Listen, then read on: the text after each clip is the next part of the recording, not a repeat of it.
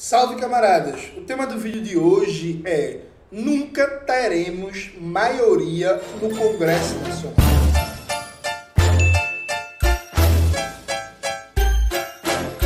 Antes de começar propriamente o tema do vídeo do canal, quero muito agradecer a você que ajuda a manter e melhorar nosso canal a partir do Apoia-se e do Pix. Seu apoio é fundamental para a gente continuar o nosso trabalho, melhorar o nosso canal, manter essa frequência de vídeo, está influindo na conjuntura a partir do debate das ideias, uma perspectiva radical e revolucionária. A você que ajuda o canal a partir do Pix ou do Apoia-se, meu muito obrigado. Note, fiz uma postagem no Twitter que deu muita polêmica, né? Como diria a grande fi filósofa Valesca Popozuda, que eu nunca mais citei, que é um erro, né? Polêmica, muita polêmica. Veja, a gente nunca vai ter maioria no Congresso Nacional, viu, gente? Foda, né? A gente nunca vai ter maioria no Congresso Nacional. A esquerda, com exceção de curtos períodos de crise de hegemonia do liberalismo e da dominação burguesa, nunca teve maioria parlamentar na América Latina. Aí alguém até citou no texto que eu, que eu postei, né? Mas Jones, e Venezuela e Bolívia. De fato, na Venezuela e Bolívia você tem uma maioria parlamentar. Só que mesmo essa maioria parlamentar que está aí há um bom tempo, é uma exceção na história desses países. Você pega os mais de 100 anos de capitalismo na Bolívia, os mais de 100 anos de capitalismo na Venezuela, até essa maioria parlamentar relativa, que a gente tem inclusive debater que maioria ideológica é essa, que visão de esquerda é essa que está ali colocada, ela é uma exceção na história desses países, que começa com uma profunda crise de hegemonia do modelo primário exportador capitalismo dependente que está ali instituído. Então veja, qual foi o argumento? Ó, saiu até em matéria do Brasil 247. O Brasil 247 dá uma mudada no texto, né? Fala que eu preciso, que eu digo que Lula precisa mobilizar o povo. Eu não disse isso, mas tudo bem. Né? Enfim, é... mas vamos ver aqui foi que eu escrevi. Um informe básico. No Brasil, as esquerdas nunca tiveram maioria no Congresso Nacional. Tudo que foi construído, CLT, Petrobras, Eletrobras, SUS, ECA, ECA, para quem não sabe, é o Estatuto da Criança e do Adolescente. Escolas e universidades públicas, SUAS, SUAS, para quem não sabe, é o Sistema Nacional de Assistência Social. Foi feito com minorias legislativas, minoria legislativa, sem plural. É, como isso foi feito, qual a fórmula? Aí eu continuo aqui, né? Vale destacar que na história da América Latina, com exceção de curtos períodos de crise de hegemonia do liberalismo, as esquerdas nunca tiveram maioria, maiorias legislativas ideológicas. Vale dizer, inclusive, o óbvio: o sistema é feito para não termos maioria. Funciona assim. A esse argumento, para mim, inclusive, é muito bom para sustentar meu ponto, né? Mesmo o Chile, da época de Salvador Allende, país que elegeu um presidente socialista e votou massivamente no Partido Socialista, com fortes alas marxistas. Veja, esse ponto é interessante, gente, para quem não conhece muito a história chilena. O Partido Socialista do Salvador Allende, normalmente, Partido Socialista é o nome de um partido reformista, pelego, que não quer saber de socialismo, de revolução. O Partido Socialista do Salvador Allende tinha muitas alas marxistas, inclusive alas mais radicais do que a política do Partido Comunista. Então, naquele bloco ali da Unidade Popular do Chile, que se formou com o governo Salvador Allende, várias alas do Partido Socialista tinham uma política, inclusive, mais radical que a do Partido Comunista. Vale dizer que o Teotônio dos Santos e a Vânia Bambirra, quando foram para o Chile, foram militar no Partido Socialista e não no Partido Comunista. O Rui Mauro Marini foi um pouco diferente, né? ele foi militar no MIR, no Movimento de Esquerda Revolucionária Chilena. Se ser minoria no Congresso for a desculpa para não mudar nada, é melhor morrer logo. Curto e grosso. Em um país como o Brasil, só teremos maioria na Câmara e no Senado numa situação de crise revolucionária. E numa crise revolucionária, construir maiorias legislativas deixa de ser importante. É por isso que a América Latina tem uma tradição de presidencialismo forte, mas mobilização popular contra o legislativo e judiciário. Aparatos do Estado mais fechados à vontade popular. Como fica essa tradição no Brasil? Aí eu destaco meu vídeo, né? O presidencialismo na América Latina, potencialidades e contradições. Veja, gente, o argumento básico aqui é bem simples. O sistema da democracia burguesa é feito para a gente não ter maioria no voto legislativo. Porque você tem uma dispersão territorial imensa, uma influência no poder econômico, potentados locais, de tal sorte que o Congresso Nacional, no Senado, o Senado é a Câmara dos latifundiários dos grandes empresários, né? Se você for olhar o Senado brasileiro, é muito raro você ter uma figura que não é um grande latifundiário local, um grande empresário local, um grande varejista local, um grande banqueiro local. Então o Senado é, por excelência, a casa da oligarquia brasileira. E aí, isso inclusive se dá pelo próprio formato, porque o Senado é uma eleição que tem uma estrutura de disputa de cargo majoritário. Você quer cargo majoritário? Prefeito, governador e presidente. Então tem uma estrutura de voto majoritário. O mais votado ganha, ou então, a depender do ano, os dois mais votados. Mas ao mesmo tempo tem uma visibilidade, uma função de legislativo. Então, um governador, numa eleição, um candidato a governador, ele pode falar quantas escolas ele pretende construir, ele pode falar o que ele vai defender para a política de assistência social, ele pode falar o que ele vai defender para infraestrutura, o que ele vai defender para transportes. Um senador não, porque um senador não tem poder executivo. Um senador ele propõe leis fiscaliza, participa das comissões, tem atribuições como sabatina de candidatos ao STF, de candidatos à vaga de diretor do Banco Central, demitir ou não é, o, o, o, presidente do Banco Central, de acordo com o pedido de demissão do presidente. Mas vejam, um, um Senado não tem poder legislativo, então é muito difícil, muito difícil, ter um senador que não seja membro da oligarquia, porque é uma, uma estrutura de campanha majoritária para o Estado inteiro, em que o mais votado ganha, ao mesmo tempo que não tem a visibilidade de um cargo majoritário, e que se demanda um volume de dinheiro gigantesco. É por isso que, normalmente, quem é senador progressista o é vindo de, por exemplo, o cara foi governador do estado, controla a máquina partidária dele no seu estado, foi prefeito de capital, controla a máquina da, da, da, do partido dele na região metropolitana, na capital. Aí usa essa máquina e usa a visibilidade que ele já tem de ter disputado eleições majoritárias, exercido cargos majoritários para conseguir dar uma resposta ao que é essa dinâmica eleitoral. Mas veja, esses casos inclusive são exceção do ponto de vista da esquerda. E aí, mesmo os senadores progressistas, você pode contar nos dedos quem é de esquerda, esquerda mesmo, assim. Se a gente for usar como critério, vamos nem colocar revolucionário, que aí é demais. Vamos colocar como critério de ser de esquerda alguém estilo Brizola, um reformista consequente, um reformista sério. Irmão, sinceramente, eu acho que sobra dois no Senado. Dois com dúvida, viu? Eu acho que sobra um. Mas não vou nem falar nome de quem sobra, que é pra não me comprometer, tá ligado? Mas eu acho que sobra dois ou um. Então, assim, sabe? A gente não vai ter maioria no Senado. E na Câmara dos, do, do, dos Deputados é até mais fácil é, conseguir eleger uma figura do que comparativamente ao Senado, só que você tem um conjunto tão grande de interesses difusos, de poderes, e aí grupos empresariais, igrejas, latifundiários, correntes de opinião, aí voto de artista, voto de categoria, voto não sei o quê. Quando você vai olhar a configuração ali daquela bancada, afora inclusive ter crescido nos últimos anos também o número de empresários, de milionários eleitos deputados, é muito difícil fazer a maioria de esquerda. Porque veja, fazer maioria na Câmara e no Senado exige que a consciência média do brasileiro esteja tão à esquerda, tão à esquerda, mas tão à esquerda que na representação proporcional no voto para a Câmara dos Deputados e do Senado ganhe imensa maioria a votação de esquerda. Um dia que isso acontecer, gente, a gente está numa situação revolucionária e nem precisa se preocupar com o Congresso Nacional, viu? Tá ligado? Nem precisa. Nem precisa.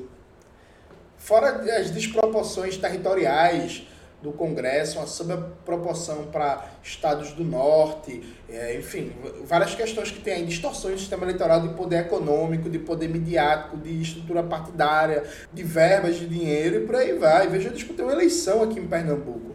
Eu sei o quão desigual é, sentindo na pele, o que é disputar uma eleição burguesa. Eu, diferente dos candidatos burgueses, eu não paguei uma equipe para fazer meu programa de governo que eu nunca li. Eu participei com os camaradas no debate coletivo, na formulação do programa de governo, tinha acúmulo e tal.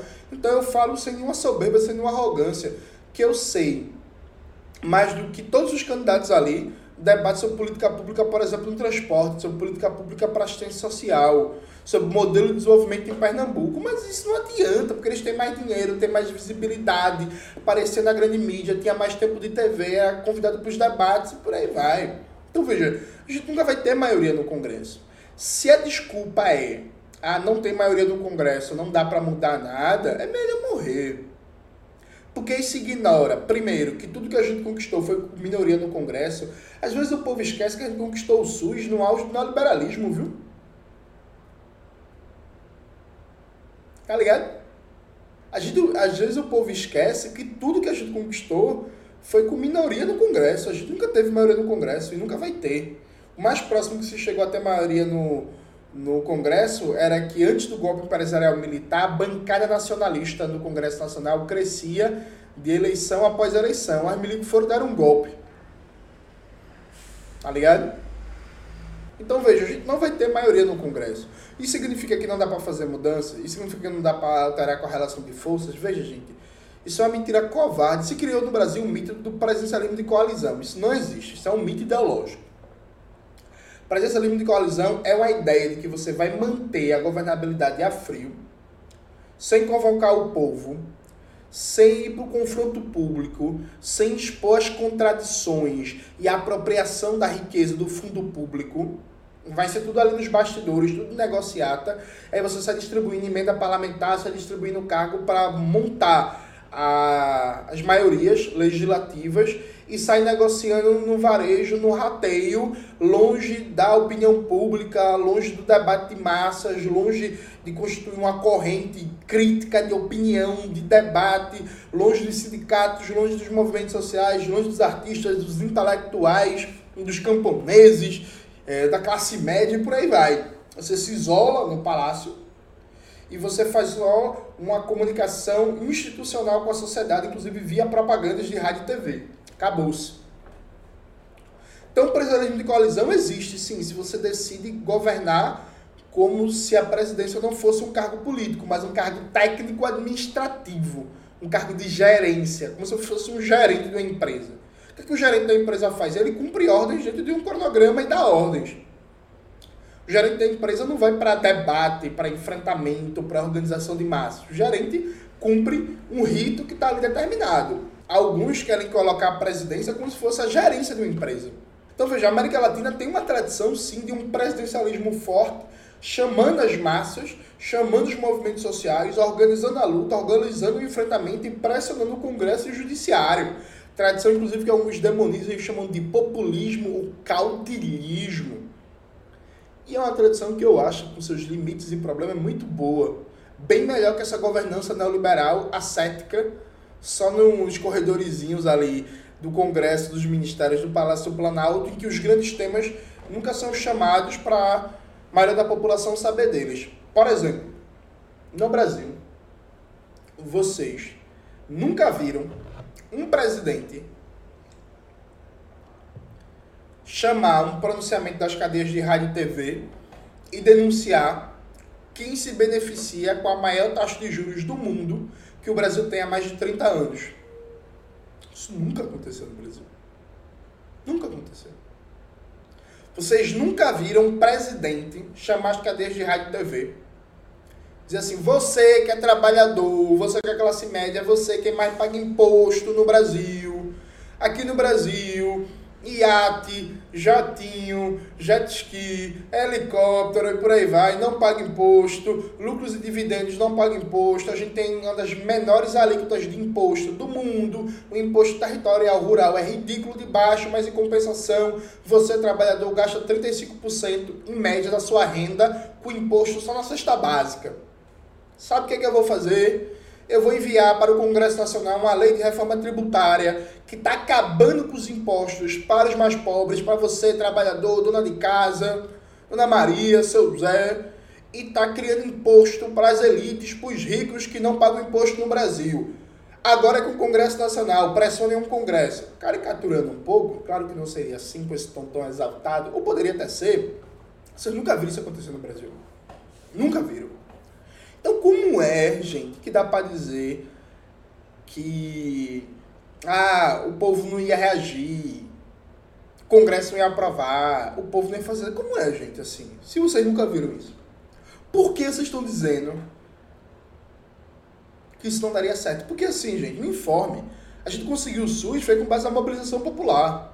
A gente era minoria absoluta na Constituição e conseguiu aprovar uma série de mecanismos avançados com mobilização popular. A gente conseguiu a reforma antimanicomial brasileira, uma das mais avançadas do mundo, com mobilização popular. O Brasil é um dos poucos países que, na era neoliberal, não saiu privatizando suas universidades públicas. O Brasil é um dos poucos países que manteve pelo menos até o governo Bolsonaro, né? Mas manteve até pouco tempo atrás a sua Petrobras e sua Eletrobras, sua empresa de energia elétrica, sua empresa de petróleo pública. Isso foi privatizado na grande maioria dos países. Você acha que não tentaram privatizar no Brasil? Não foi. Como foi que a gente conseguiu manter? Vocês acham que a burguesia brasileira não passou os últimos 70 anos querendo acabar com a CLT, não? Como foi que a gente conseguiu manter? Como foi que a gente conseguiu as conquistas que a gente teve? Como foi que a gente conseguiu resistir aos ataques? Porque, veja, seja conquistando as coisas, seja resistindo aos ataques, a gente sempre teve minorias parlamentares. A gente nunca teve maioria. Ou de verdade, vocês acham, vamos imaginar, eu devo imaginar aqui que muita gente conhece o Guilherme Boulos. Vamos imaginar que o Boulos é eleito presidente em 2026. Você acha que o Boulos ia governar? A maioria era. Mas não, porra. E eu repito, num dia que a gente tiver uma conjuntura para ter maioria na Câmara e no Senado, é porque a gente está na boca de uma revolução brasileira. O Congresso é desnecessário. Veja, no, na revolta popular que teve na Colômbia, antes da eleição do Petro, que o Congresso reacionário retirou as, a pauta que estava em vigência, que seria uma contra-reforma tributária contra a população, e aprovou uma série de medidas progressistas, foi com minoria no Congresso. Todas as conquistas, basicamente, da América Latina nos últimos anos foram com minoria no Congresso. O Gustavo Petro, na Colômbia, tem um vídeo aqui no canal, A Luta de Classe na Colômbia. Bota aqui para aparecer na tela, Maxwell. Gustavo Petro acabou de conseguir a aprovação de um programa trilionário de investimentos, trilionário de acordo com o peso colombiano, com minoria no Congresso. Então como é que é isso, gente? É só no Brasil, é? Quer dizer que todos os governos de esquerda ou progressistas da América Latina governam com minoria no Congresso. Boa parte deles, quase 90, 95%, entregam muito mais do que no Brasil. E só aqui no Brasil que não dá certo, é? Porque a gente tem um defeito no solo, tem um defeito na água, tem um defeito no povo. Mas o mesmo povo brasileiro de hoje é o povo brasileiro que fez a campanha da legalidade é o povo brasileiro que conseguiu arrancar a Petrobras, que conseguiu arrancar a Eletrobras, conseguiu arrancar o SUS, conseguiu arrancar as SUAS, conseguiu arrancar as universidades e as escolas públicas. No Chile não tem universidade pública não, viu gente? Chile, um país mais alfabetizado, não sei o quê, por aí vai. No Chile não tem universidade pública não, a gente tem. Sabe, tipo, como é que é isso? Nossa rede de atenção à saúde mental, por exemplo, é muito melhor no Brasil do que no Chile e na Colômbia. Está precarizada, atacada nos últimos anos do governo Temer, sofre que só a porra, mas sim é melhor. Inclusive, nosso projeto institucional é melhor. Aliás, nosso projeto de atenção à política de saúde mental, na arquitetura do projeto, é um dos melhores do mundo. A gente conseguiu isso com minoria legislativa. assim, no Brasil, isso é a coisa mais triste, eu caminho para a conclusão. Veja, a gente aprende que o básico da política é os dirigentes, os líderes, tendem à moderação, porque estão no dia a dia ali das estruturas de poder, de governo, e aí sofrem várias pressões, vários lobbies, tentam, tendem à moderação. E o papel das bases é pressionar, é cobrar, é fazer com que as lideranças vão cada vez mais à esquerda e busquem atender às reivindicações das bases sociais. No Brasil, a gente tem uma tendência contrária. No Brasil, as bases sociais justificam o imobilismo das lideranças. Inclusive, acabam com que, é, em vários momentos, puxando elas até mais à direita do que já são. Então, é muito triste ver no Brasil militante, gente trabalhador, estudante, gente que inclusive depende de política pública para sobreviver, justificando a ideia de que ah, tem minoria no Congresso, não dá para fazer nada. É mesmo, é? É mesmo, é? Então vamos colocar uma placa na testa dizendo assim: Brasil, a polícia vai matar preto para sempre, o latifúndio vai ficar destruindo o meio ambiente para sempre, vai ter sem terra no Brasil, sem terra para plantar para sempre. Vai ter gente sem casa para sempre, vai ter desemprego para sempre, vai ter fome para sempre, vai ter miséria para sempre, vai ter criança, adolescente explorada na, na, na, na prostituição, na violência sexual, no abuso, com fome, com falta de escola para sempre. Porque se não dá para fazer nenhuma mudança estrutural, porque a gente tem minoria no Congresso, o que vocês estão dizendo é que todas as mazelas do Brasil que estão aí o vão estar para sempre, já que a gente nunca vai ter maioria legislativa. E se vocês não acreditam na capacidade de mobilização popular para forçar a mudança das instituições, vocês acreditam muito menos em revolução.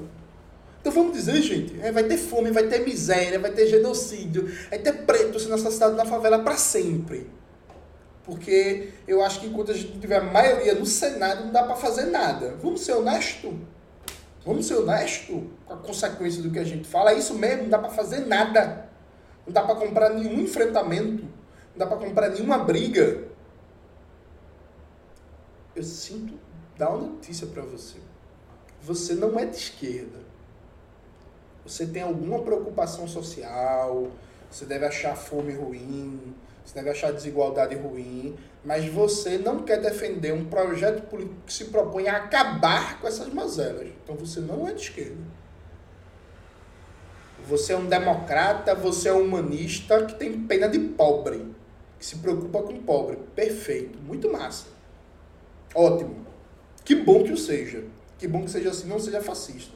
Mas se você acha que não dá para mudar nada enquanto a gente não tiver maioria no Congresso e no capitalismo, na situação normal, a gente não vai ter, é isso. O que você está dizendo é que pobre, o máximo que você pode almejar é ser um pouquinho menos pobre, mas a pobreza vai existir para sempre. Isso é pouco.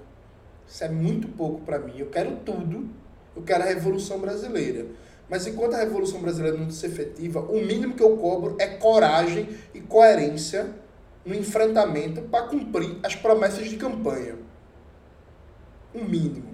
É isso, galera. Espero que vocês tenham gostado do vídeo hoje do canal. Meu pistola, né? Meu bravo, meu irritado, é porque ser de esquerda no Brasil, ser comunista no Brasil é muito difícil, viu, gente? É uma luta. É uma luta. Não se esqueça de inscrever no canal, ativar o sininho, curtir esse vídeo, compartilhar e tudo isso que vocês já sabem. Um beijo e até a próxima.